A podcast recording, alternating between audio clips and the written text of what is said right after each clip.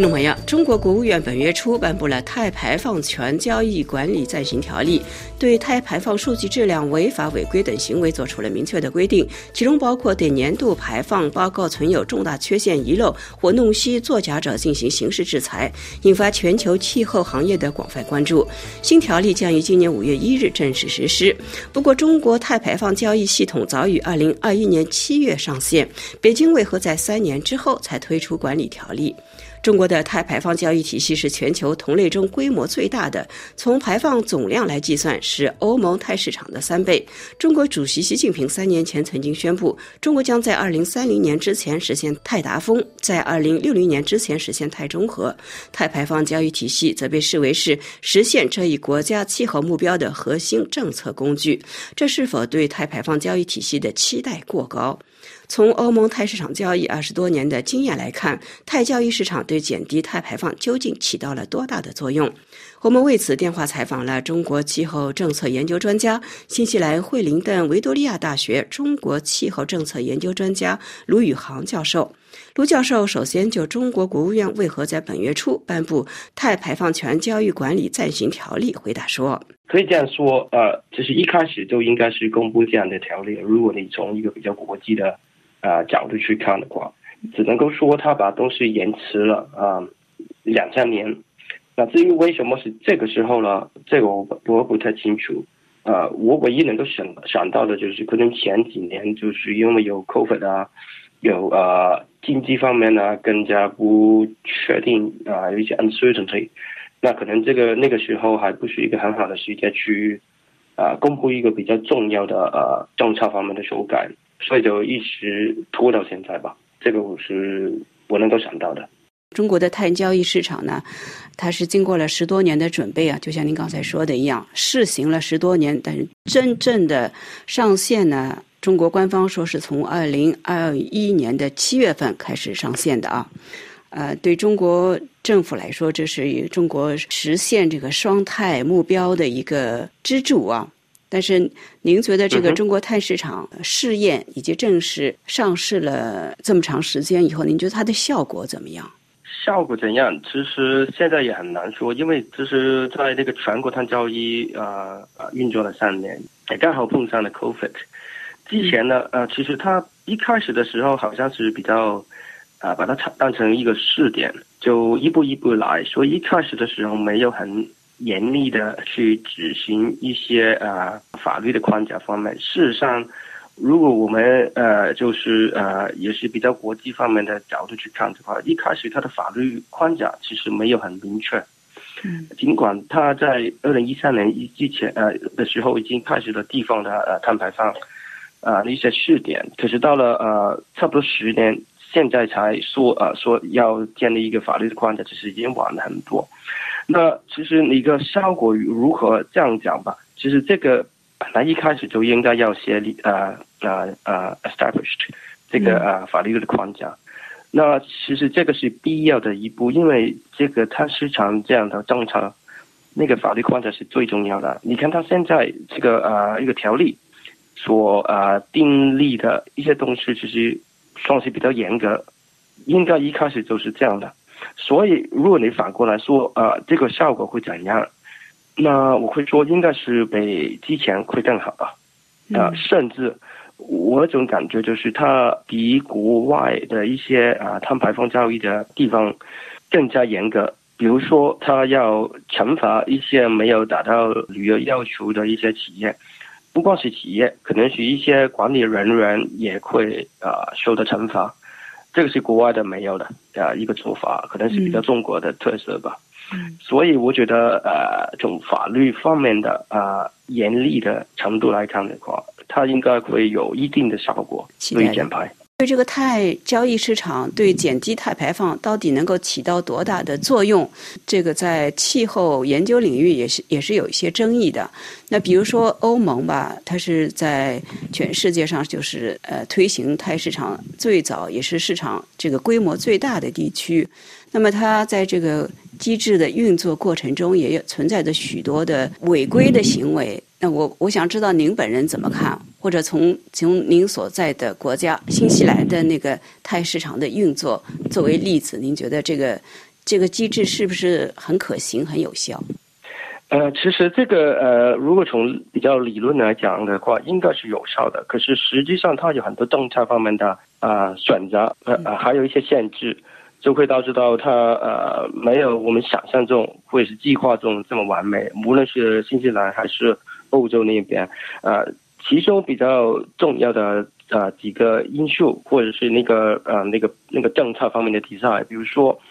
啊，除了刚才讲的法律方面的呃一个框架，还有那个强度，这方面现在我们看到中国在 improve，可是也有另外一些其他的呃东西，它我目前没有看到它做出我们预期的修改。比如说啊，其中一个比较重要的啊东西就是那个配额的一个一个 emission limit，或者是新西兰他们有一个所谓的总量的呃一个 cap，中国现在还没有啊。呃，introduce 这个呃总量的一个一个 cap，他们还是采用那个 intensity，就是那个碳强度的一个啊，对对，一个一个 limit，就是那这个不是最好的啊，这个不是最好的，这个是第一。然后呢，是那些配额是卖给企业还是免费送给企业的？那在欧盟。那个 ETS 里面头大概几年的时候还是免费的，然后后来修改了，十多年前开始修改了，就是还是要付费的。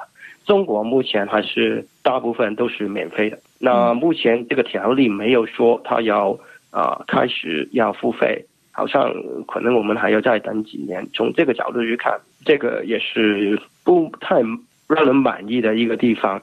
然后还有其他的，我们都没有看到这个条条例。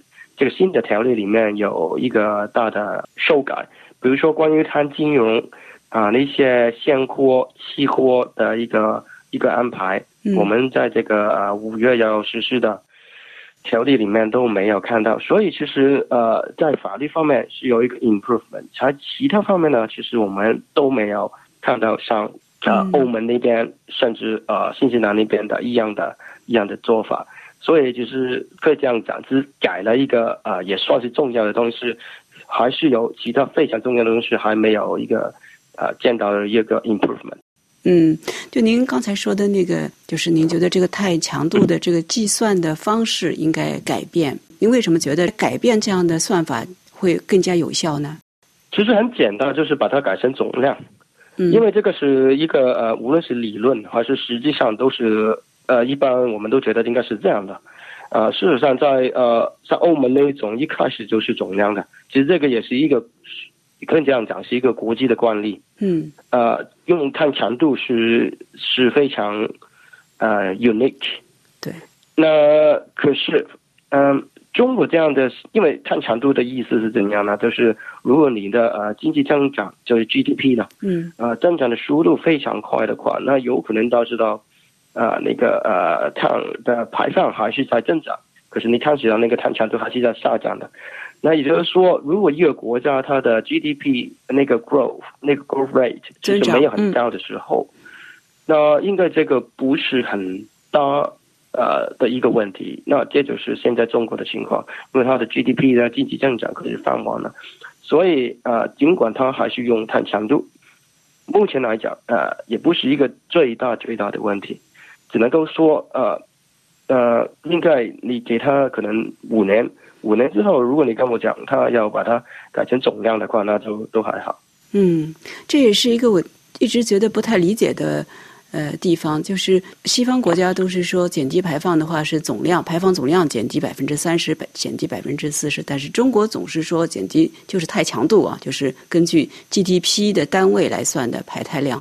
那这个是很明显是不一样的，为什么这个联合国就接受这样的计算方式呢？对，一直都是这样。因为这个，特别是关于碳交易的，就完全是一个国内的一个事情，他这样说了算。其实我觉得也该应该是时候改变了吧。我们都好像在等中国什么时候把那个那个 target 换成为 absolute。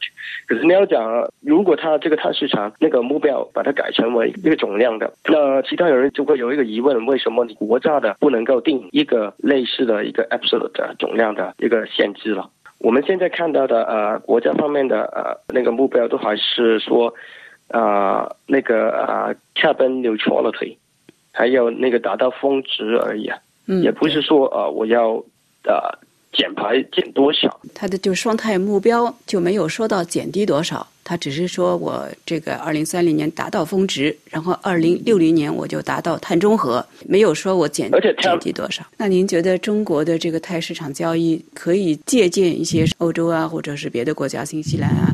和美国啊，或者这些国家的经验呢？其实有很多东西哦，呃，一方面就是除了之前讲的呃，比如说统一，因为在中国其实比较特别，一开始的时候是有八个试点，然后到现在他们以我所知都一直在运作。从这个条例里面，我们看到好像中央政府还没有说现在要全国碳交易。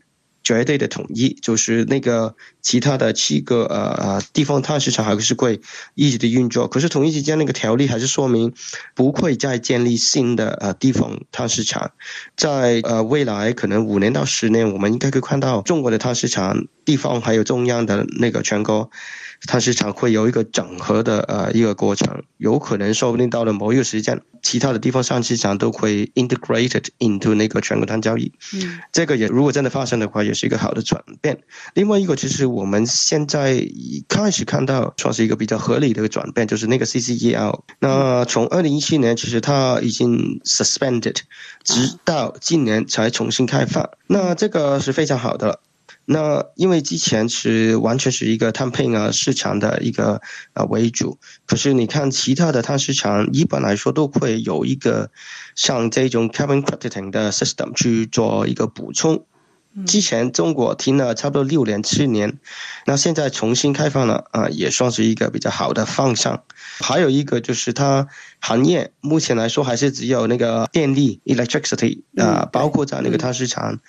呃，那个碳排放交易里面其实是比较少，呃，只不过 electricity 也占了全国的呃一个碳排放差不多一半，所以其实也不少。嗯，呃，所以整体来说还是往一个比较正面的方向去走吧。不过这个走的过程也非常慢。非常感谢新西兰惠灵顿维多利亚大学中国气候政策研究专家卢宇航教授接受法广的专访。本次环境与发展节目是由杨梅采播，要感谢 Lucian 和苏黑亚的技术合作，更感谢各位的收听。我们下次节目再会。